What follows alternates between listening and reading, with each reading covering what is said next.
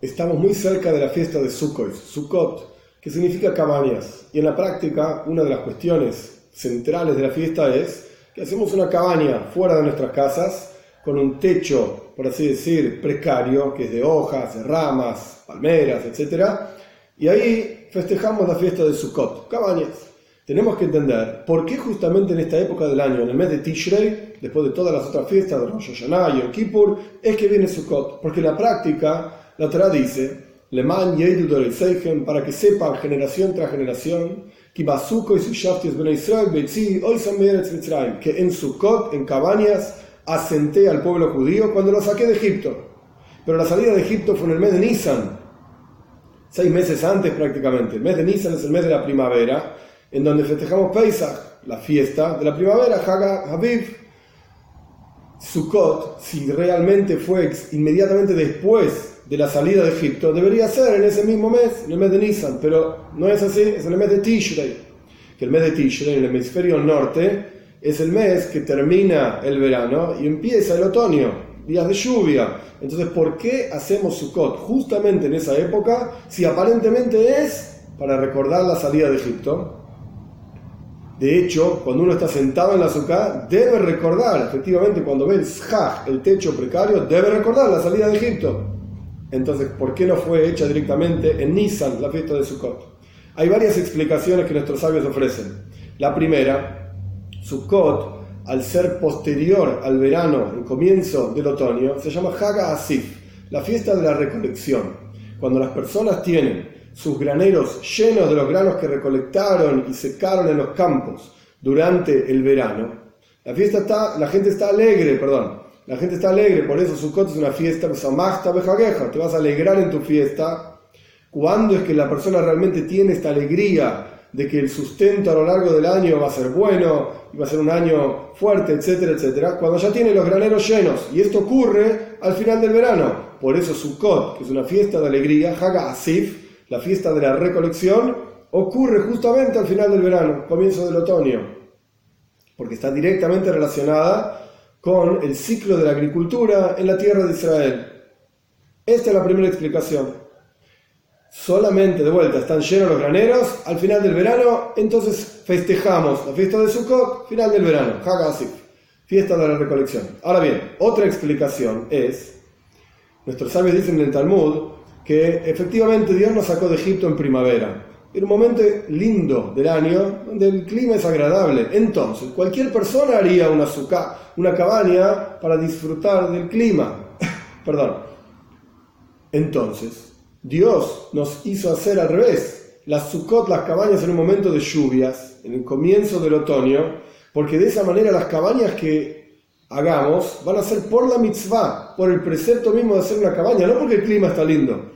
Si uno hiciese Sukkot en un momento del clima lindo, entonces no se reconoce que uno está haciendo una cabaña, una sukkah, por, la mitzvah misma de Dios, sino por el clima. Entonces Dios lo puso a Sukkot en un momento del año complejo, para estar sentado en una sukkah, porque llueve, etcétera, etcétera. Esta es otra explicación. Una tercera explicación, al revés, justamente de lo que dijimos. Hay una discusión en el Talmud de qué es lo que realmente recuerdan estas Sukkot, estas cabañas. Una opinión dice que así es la halajá, así es la ley, que recuerdan a Nana y a Kobe, las nubes de gloria que rodearon y protegían al pueblo judío en la salida de Egipto. Entonces, en recuerdo de esas nubes de gloria, salimos de la protección y la seguridad de nuestras casas y nos asentamos en una suká precaria, en una cabaña precaria con un techo precario, etc., recordando que la práctica que nos protege, nos ayuda, etc., es Dios. Y en relación también a la primera razón que yo mencioné, de Haga Asif, la fiesta de la recolección, después de que uno tiene el granero lleno de granos, uno puede pensar, ¿para qué necesito a Dios? Si yo estoy muy bien, con mi trabajo, toda mi fuerza me hizo llegar hasta este nivel.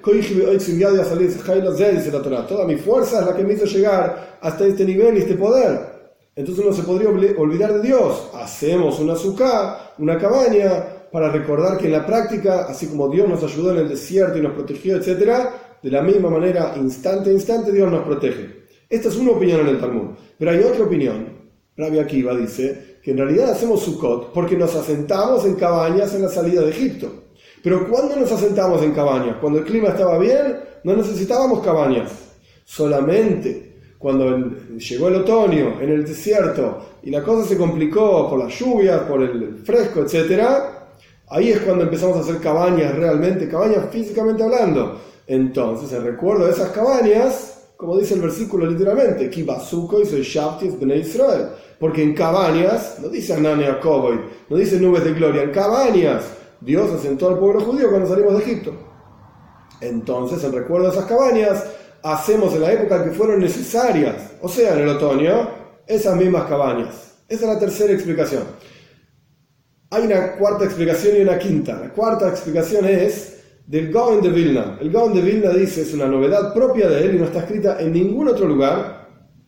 E incluso tiene ciertas problemáticas de un versículo en Nehemia y de un Midrash también. Pero el Gaon de Vilna dice que cuando el pueblo judío hizo el pecado del becerro de oro, esto fue inmediatamente tras la entrega de la Torá, en la época de Shavuot, que es la entrega de la Torá, el pueblo judío hizo el pecado del becerro de oro, Moisés Rabbeinu subió al monte Sinai, estaba ya en el monte Sinai, quiero decir, bajó, vio el pecado del becerro de oro y luego subió para pedir disculpas por el pueblo judío. Todo un proceso de peticiones y súplicas. Moisés baja en Yom Kippur con las segundas tablas. Las primeras las rompió, esto es una historia que ahora no voy a mencionar.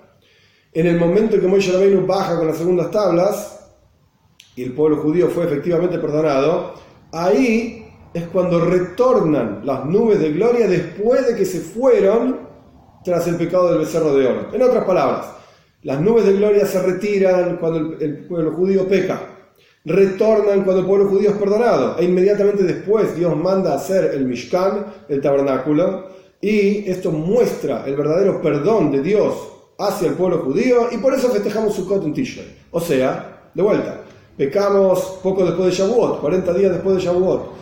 Pasan un periodo de tiempo que Moshe Rabbeinu suba al monte Sinai, baja al monte Sinai en el comienzo del mes de Elul, vuelve, porque el pueblo judío fue perdonado, pero no tenía las tablas, vuelve a subir y baja en Yom Kippur.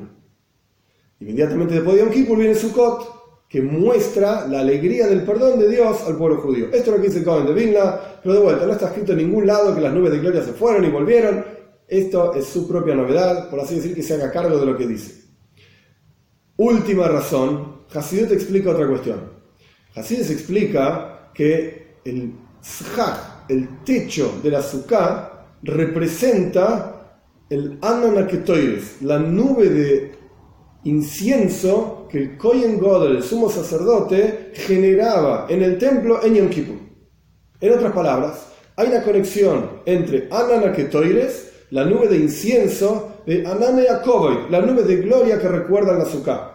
Volviendo a la opinión que dice que la Sukkah es el recuerdo de las nubes de gloria que protegieron al pueblo judío en el desierto. ¿Qué relación hay entre el Kohen Godel, el sumo sacerdote, haciendo uno de los trabajos en el templo, que era el trabajo del Ketoires, el incienso, que generaba toda una nube que se llamaba el Kohen de Yakodosh, el santo sanctorum de nube de incienso? ¿Qué relación hay entre eso y la Sukkah? La relación es, punto número uno, Anan, Anan, la nube de Ketoires, la nube de incienso, la Torah dice, la nube de incienso, y la nube de gloria, esto por un lado. Pero Ketoires significa no solamente incienso, sino Keter significa unión, un nudo. El Anan Ketoires, la nube de incienso, representa el vínculo que hay, el nudo que hay entre el alma del Yehudé y Dios. Y esto es lo que el Kohen God, el sumo sacerdote, revelaba, por así decirlo, Yom Kippur. Yom Kippur es un día de una fuerte conexión del pueblo judío con Dios. Al punto tal que estamos tan, pero tan elevados como si fuese el mundo por venir, donde no hay comida, no hay bebida, etc. Y hay gente que pasa todo Yom Kippur de pie, porque así está escrito, no hay comida, no hay bebida y no hay sentarse en el mundo por venir. Esto es lo que representa Anana Ketoires. Ketoires, el incienso, la unión, el vínculo. Y la azúcar es una mitzvah donde entramos totalmente dentro de la mitzvah, porque estamos rodeados por la azúcar, y esto también nos hace recordar cómo Dios nos protege y cómo tenemos un vínculo especial con Dios. Tan especial es ese vínculo que no solamente lo espiritual está relacionado con Dios, sino incluso lo material. Estamos dentro de la azúcar, dentro de nuestro vínculo con Dios. Esto es lo que explica Hasidut.